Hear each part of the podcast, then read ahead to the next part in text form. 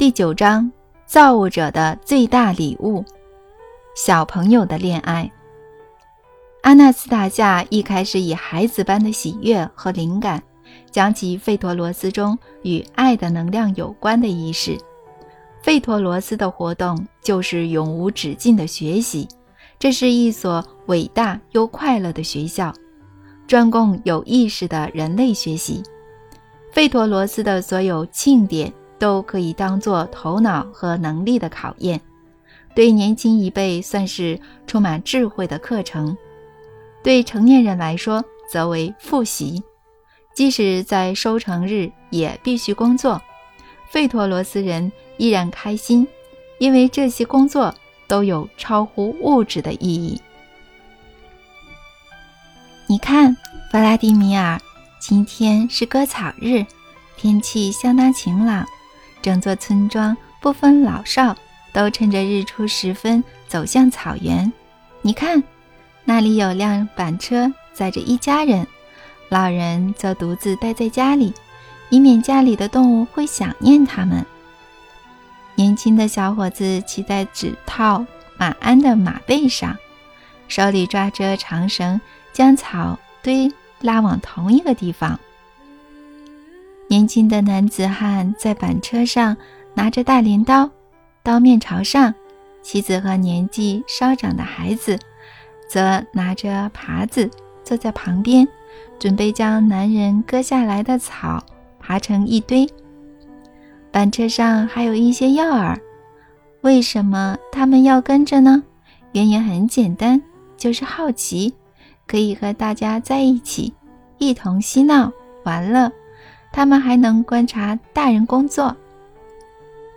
他们不会穿得破破烂烂。你看，他们穿着白色衬衫，女人穿着绣有图案的洋装，辫子上还绑着花。为什么他们穿的一副要去庆典的样子呢？弗拉迪米尔，答案在于他们根本不用割草。每户人家在自己的家园中都有干草，当然和大家一起储存更多干草也是无妨的。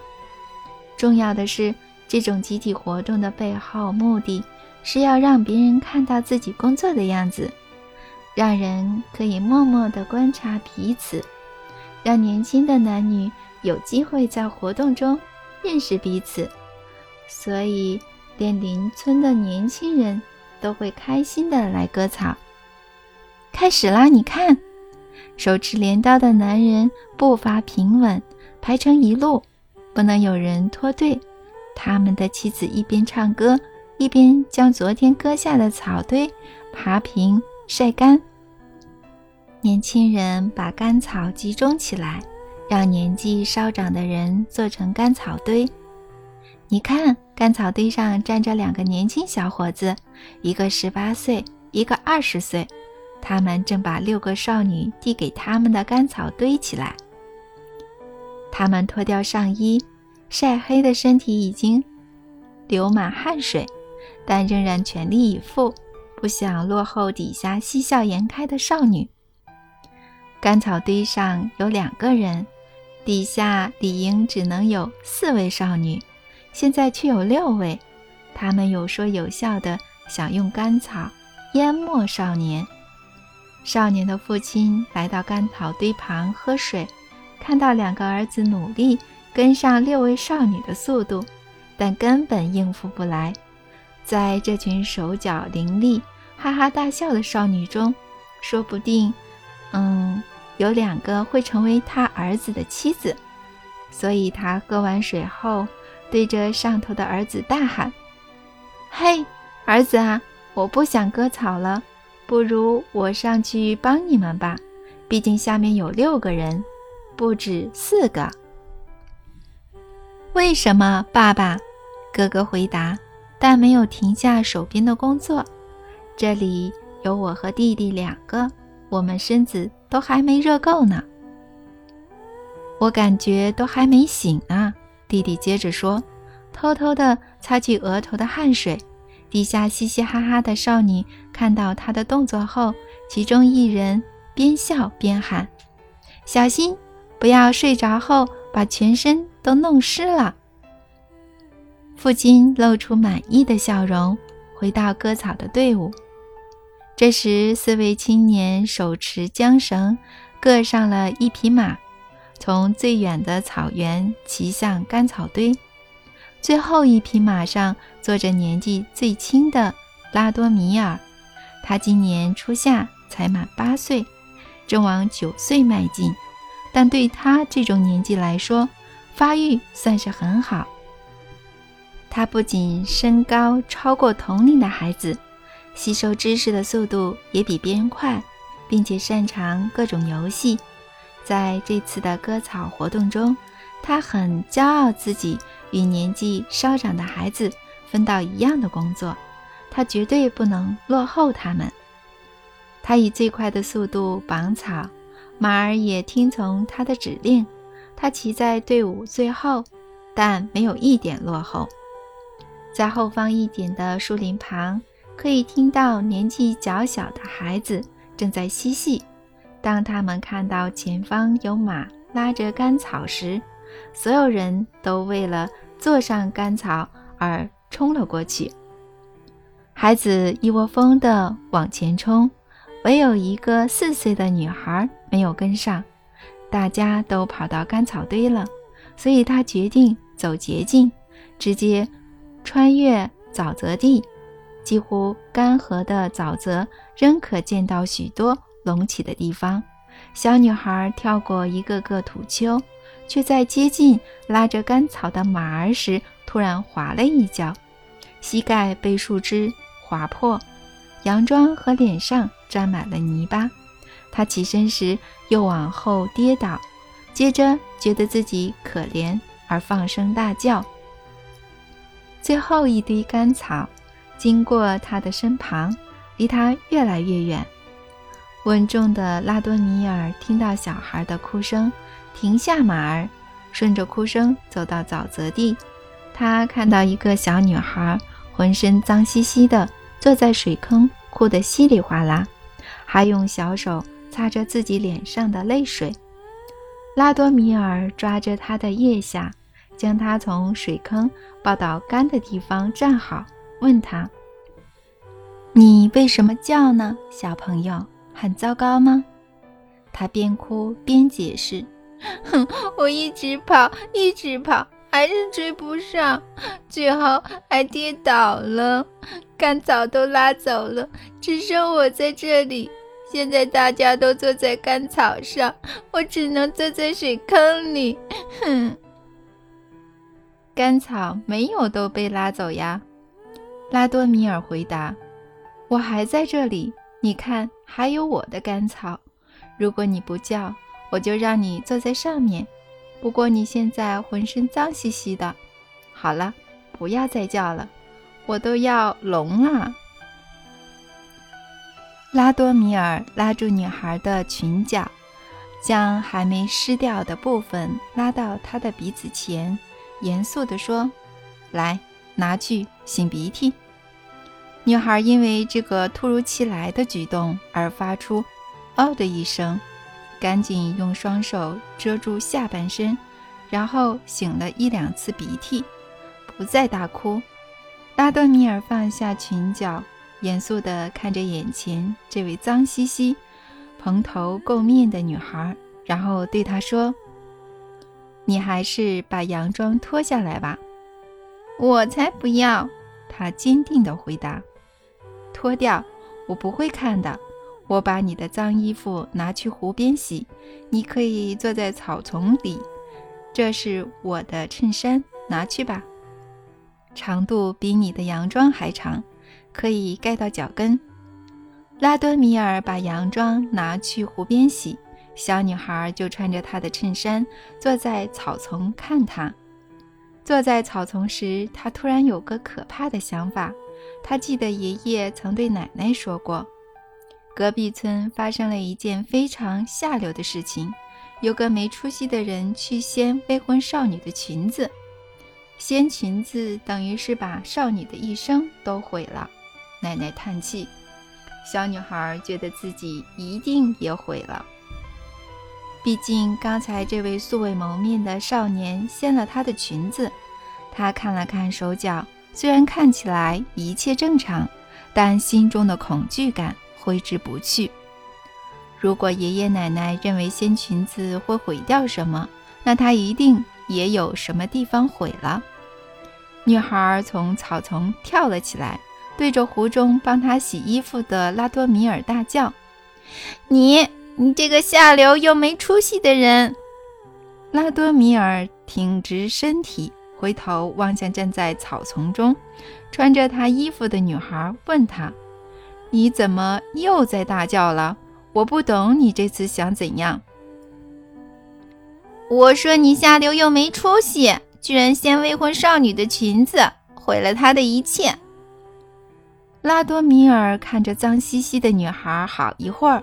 然后笑出声来，笑完后才说：“你听过那首歌呀？不过你搞错意思了。没错，掀未婚少女的裙子确实不对，但我又没有掀少女的裙子。你咬，你咬，我就记得你掀我的裙子了。是你的裙子没错。”拉多米尔赞同，但你又不是少女。为什么我不是少女呢？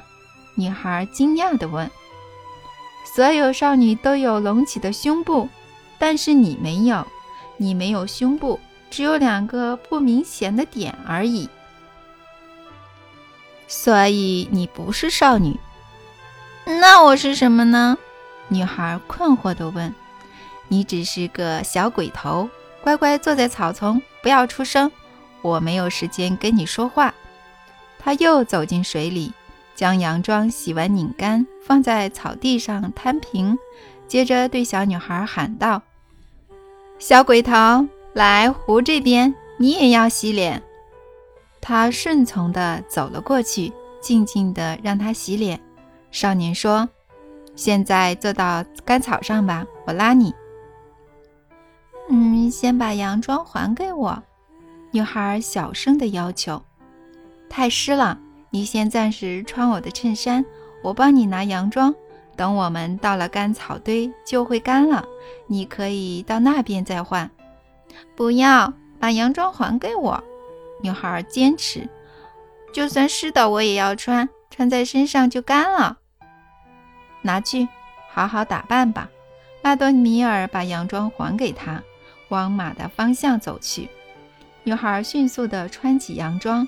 全速跟上拉多米尔的脚步，走到干草前。喏，拿去。他气喘吁吁地说：“你的衬衫。”好，遇到你也真倒霉。其他人都回去了，只剩我还要带你。坐上来吧。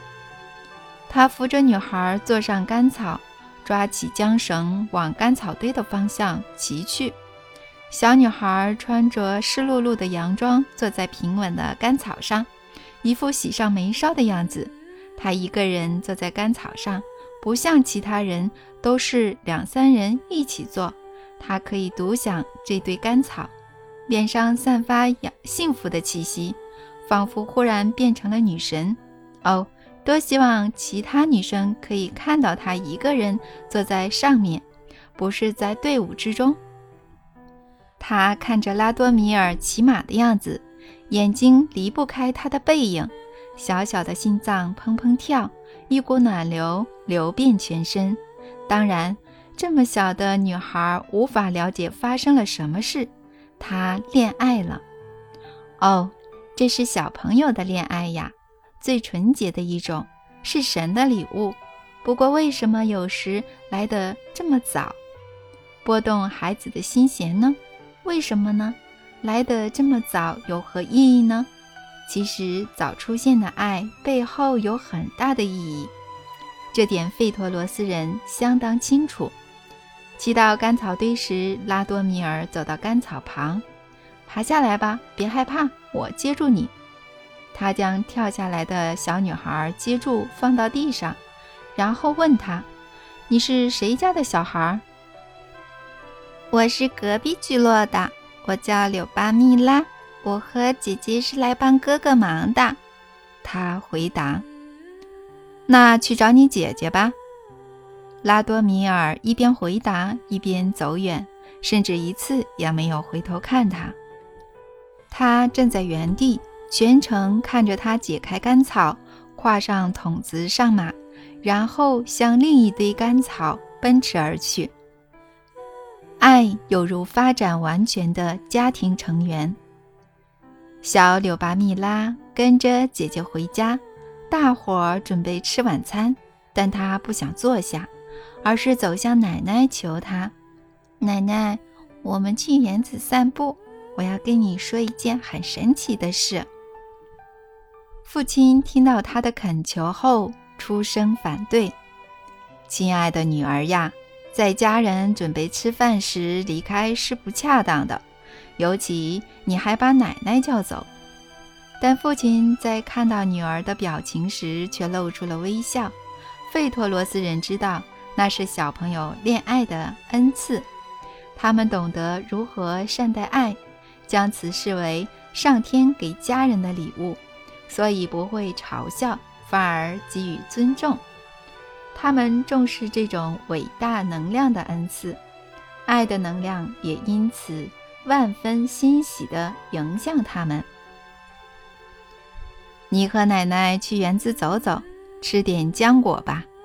父亲若无其事地说：“小柳巴蜜拉将奶奶带到园子最远的角落，请她坐在长椅后，迫不及待地讲起故事。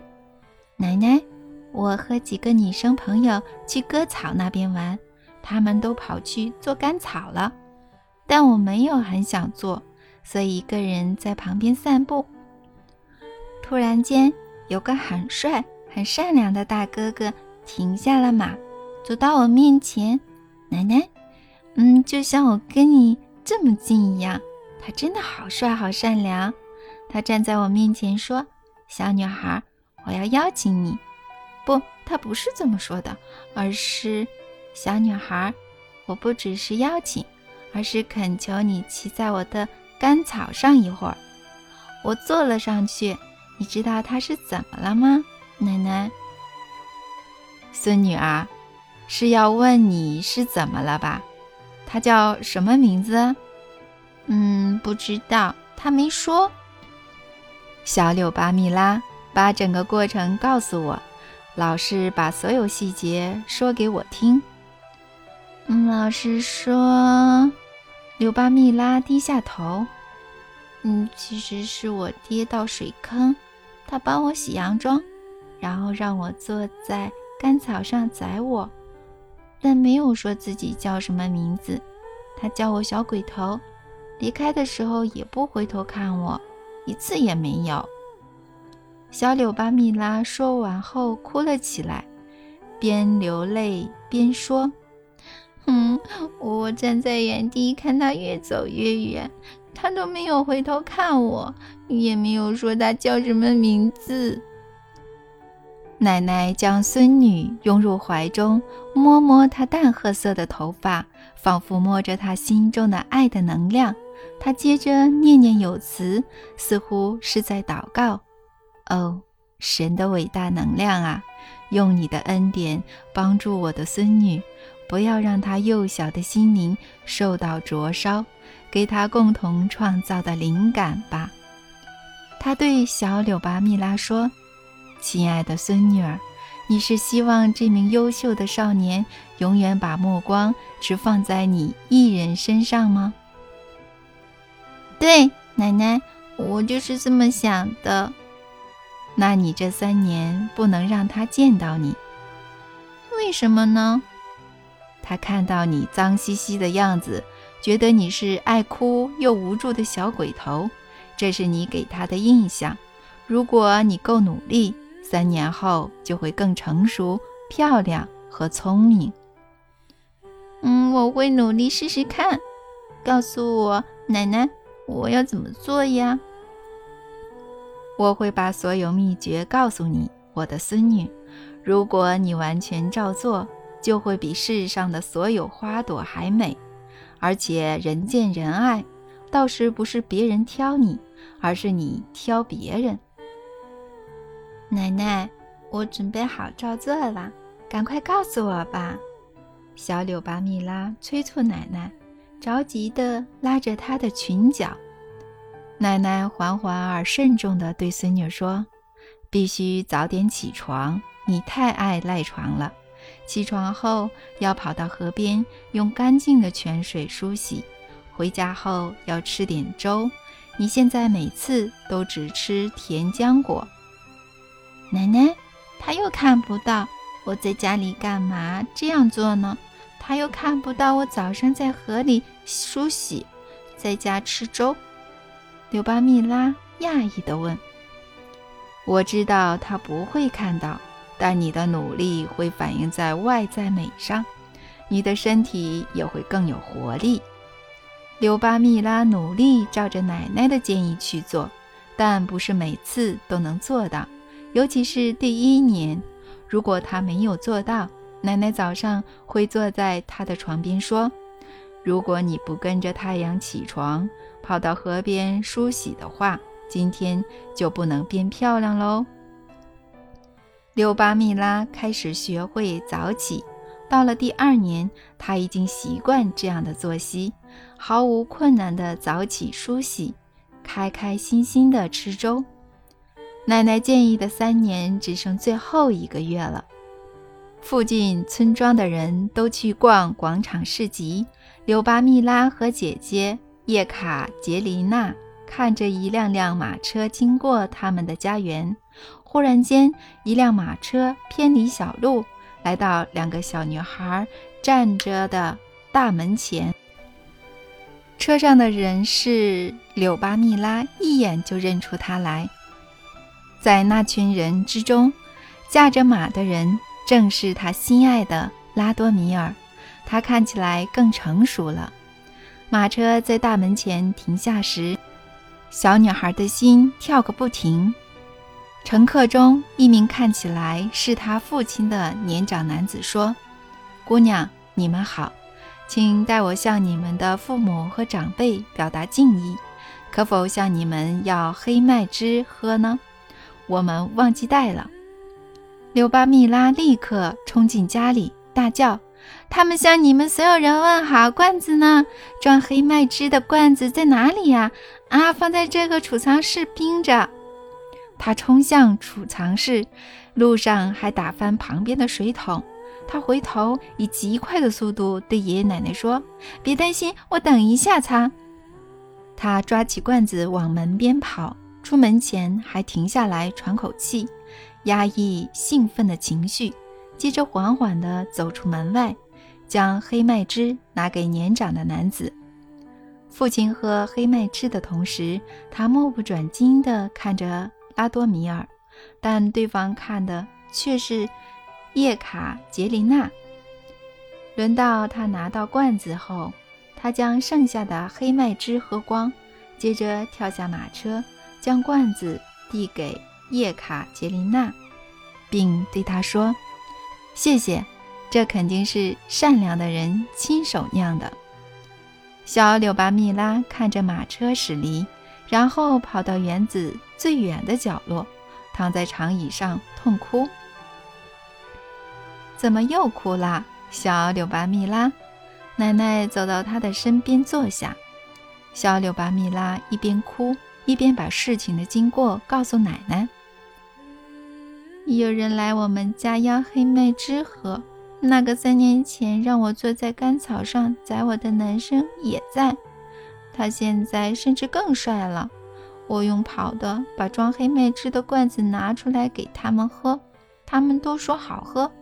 可是他喝完后，居然把罐子拿给叶卡捷琳娜奶奶，不是拿给我啊。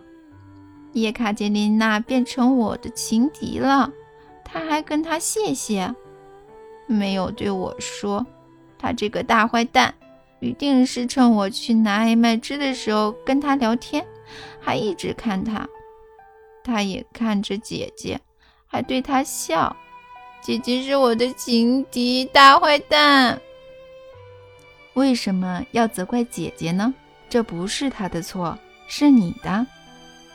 哼，我错在哪里，奶奶？我做了什么事呢？仔细听我说，姐姐在洋装的袖子上绣了一个非常鲜艳的图案。你也想自己绣，但你的洋装上只出现歪七扭八的图。而且姐姐说话时会用诗句来表达，唱的颂歌比谁都好。反观你不想跟智者学习阅读及创作诗歌，你喜欢的是一个聪明的男生，他肯定比较欣赏才貌双全的女生。奶奶，所以我还要再学三年吗？或许三年，但也有可能五年。真爱终有回报。十年后，拉多米尔和最要好的朋友一起逛假日市集。他的朋友有个奇特的名字，叫做阿尔加。阿尔加擅长木雕和绘画，作品个个栩栩如生。他也能用陶土做出惟妙惟肖的雕像，而这样的天赋遗传自爷爷，父亲则传授他工艺。两人对一排排的食物摊贩没有什么兴趣，也不想逛那些贩售生活用品的摊贩。事实上，大部分来自市集的人都不是要买东西，而是与人聊天、认识、分享经验。两人决定去看外地艺术家准备的精彩表演。这时，突然有人叫住他们：“拉德米尔，阿尔加。”你们去看了没有？拉多米尔和阿尔加往声音传来的方向回头，三个年轻人站在不远的一群讨民之间，开心的聊天，招手示意他们过来。看什么？拉多米尔走近时问：“那件独特的衬衫呀，布料摸起来很顺手，还绣了非常少见的图案。”可能藏有什么意义？三人之中的一人回答，另一人纠正他：“衬衫很美，没错，但卖的人更美。我从没在任何市集见过这样的女孩。”我们要去哪里看这个奇景呢？阿尔加问。他们五个人走向卖珠宝、装饰和华服的那一排，其中一个摊贩异常多人。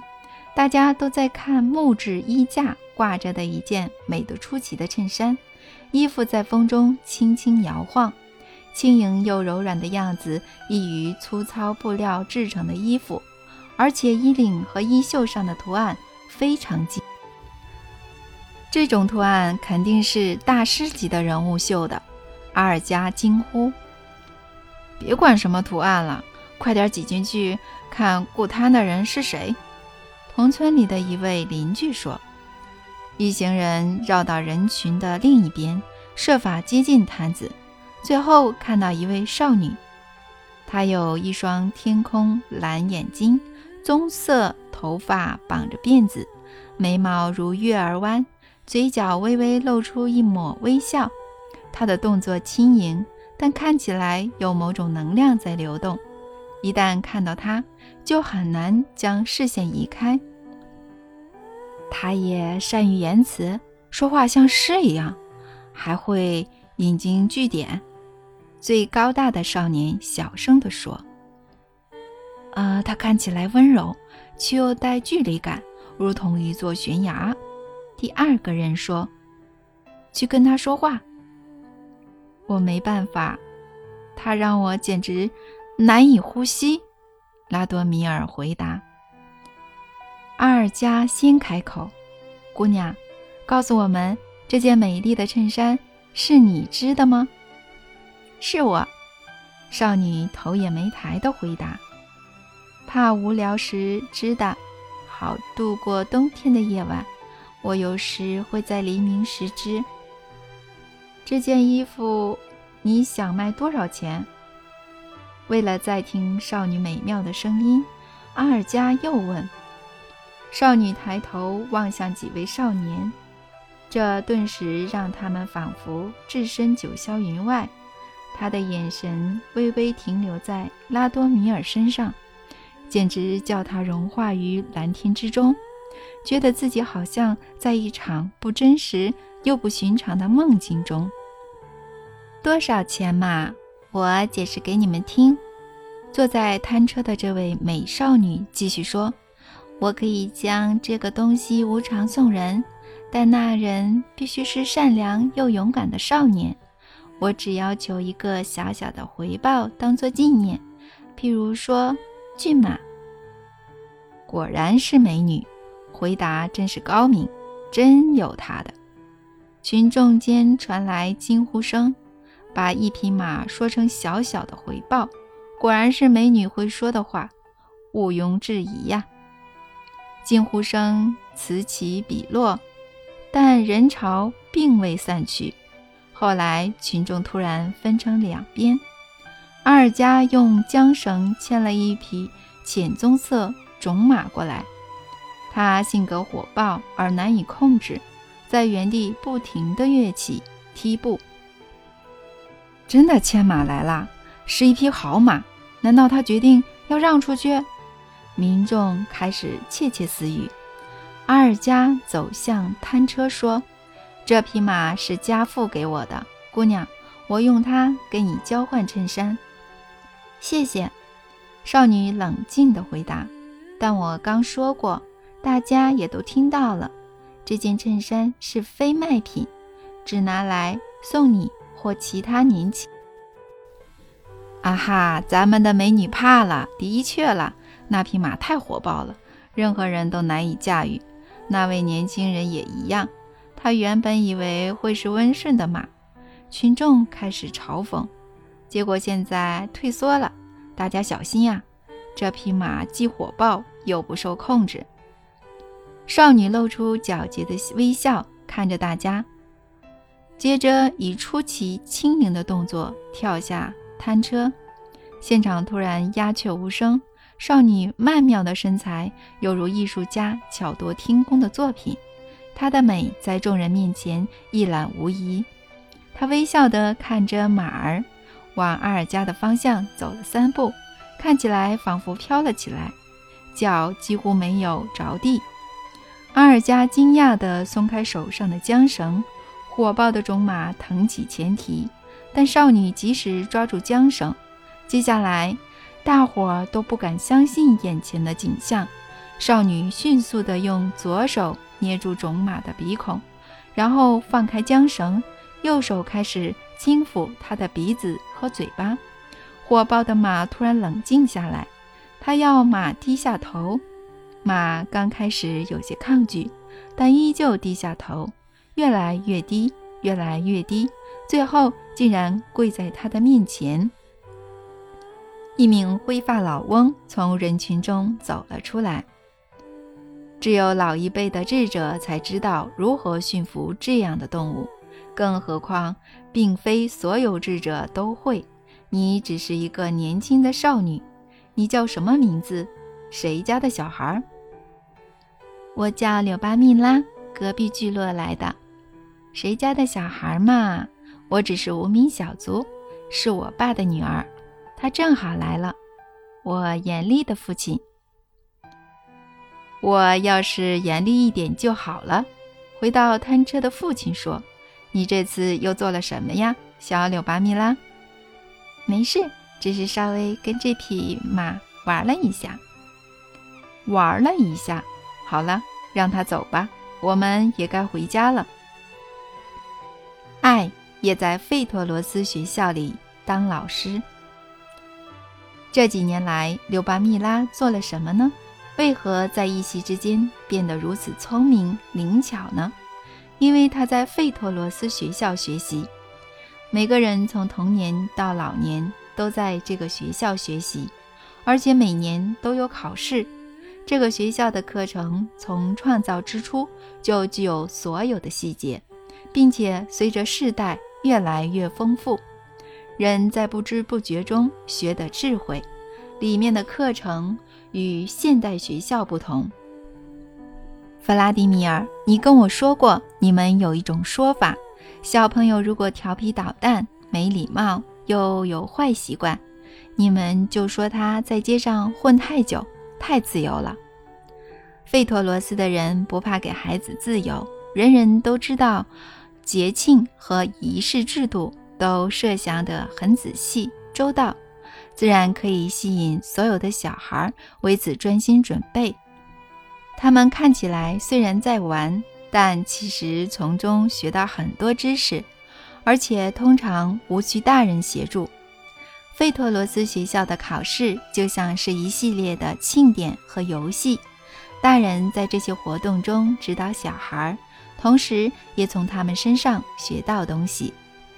以冬季颂歌节为例，小朋友会在这段期间挨家挨户唱着颂歌，歌词、旋律和舞蹈都是他们自己编的。小朋友很早就开始准备这些表演，诚心地跟长辈、家人、智者和彼此学习。希望能写出更好的词，学会唱歌和编舞。当然，不是每个小朋友的能力都一样。学习速度较慢的小朋友会请父母带他练习，父母有时还会善用孩子的求知欲，先请他们帮忙家务。举例来说，孙子可能会缠着奶奶说：“亲爱的奶奶。”念诗给我听好不好？拜托，念诗给我听。我不想落后别人，不想他们不跟我一起唱歌了。奶奶则回答：“我有好多事要忙，不然你先帮我吧，这样我晚上就能念诗给你听了。”孙子便会很乐意帮忙，然后专心听奶奶念诗。努力记住他所有诗句和旋律，甚至拜托他教他跳舞。之后，他还会拜托爷爷、妈妈、爸爸多教他一点。父母帮他上课时，他会很感激。弗拉迪米尔，你把这种方法拿来跟现在的学校比较看看，就以文学课为例，没错，完全不能比。费托罗斯的孩子。从小便期许自己能成为诗人。费托罗斯一系列的欢乐节庆可以说是一种系统，帮助人认识宇宙，教导孩子简单的生活智慧。智者是行走世间的导师，将世界上发生的所有事情传递出去。因有歌者和诗人不仅提醒众人过去发生的事件，也预知未来。颂扬充满美好感受的世界，或者谴责行为不当。每座聚落时常都有这样的课程，但没有人会逼孩子上课，反而是老师应该懂得如何吸引孩子去听他要分享的科学故事。数个世纪以来，这样的制度让指导孩子的智者不断精进自我。弗拉迪米尔。你问说，如果指导孩子的智者为了吸引他们的注意力，不去传授科学，只跟他们玩游戏呢？如果真有这种情况，智者就会失去名誉。只要父母在家跟孩子聊过，就会马上知道智者没有传授科学，智者行为不当的消息一传十，十传百，名声败坏的智者。无论想拜访哪座聚落，都会被要求离开。小柳巴米拉心中尚未出现爱时，她都不想上智者的课或听音游歌者和诗人的歌。父母虽然不逼迫孩子听课，但会在适时暗示他们。后来，爱的能量笼罩着小柳巴蜜拉、费托罗斯的家庭，都把爱的出现。视为上天恩赐，帮助他们的新家庭成员，并且知道如何顺着爱让女孩过得幸福美满。因此，奶奶才建议柳巴蜜拉去找智者学习，而且不是漫无目的的学习，是为了心爱的人而让自己成为最棒的女孩。柳巴蜜拉答应了，决定下次有智者来教。如何用美好的声音唱歌时，他要和朋友一起去上课。但他们期盼的智者都没有来，所以柳巴蜜拉决定一有智者就去听课。后来智者出现时，他去听了各种植物的功用、植物的味道以及如何用来治疗人类。我为什么要知道这些呢？根本不需要。柳巴米拉心想：所有人都知道怎么治病，妈妈、奶奶和姐姐都知道。就算我比别人更懂药草，我喜欢的人又怎么知道呢？他根本不会发现。因此，柳巴米拉没认真听讲，只是坐在横木上陪朋友上课，甚至中途离席，在林间空地闲逛。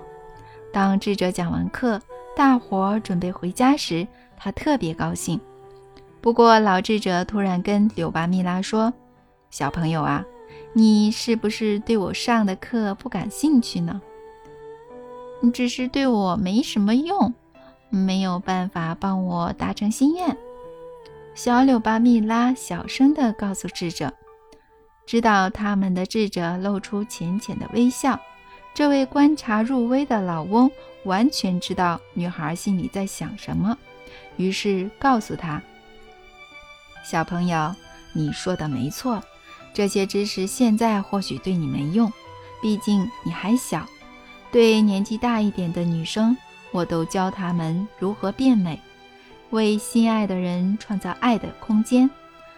当对方看见爱的空间，肯定会想知道是谁创造了如此伟大的美好。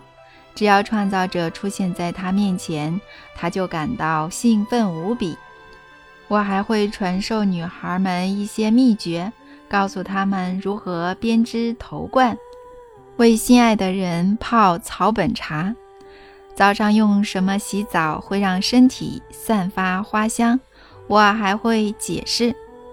小柳巴蜜拉听着老翁说话，越来越后悔自己没去上他的课。他已经在聚落里待了一个星期以上。向很多女孩传授他完全不知道的重要诀窍。刘巴米拉问老翁：“你还会在这里待多久呢？”“过两天就要走了。”老翁回答他。“两天？”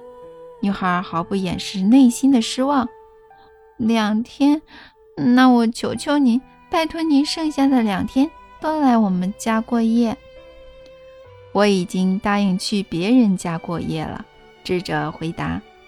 不过你真的这么想的话，对我真的很想跟您学习不同的药草。老智者两天晚上都与坠入爱河的柳巴蜜拉聊天。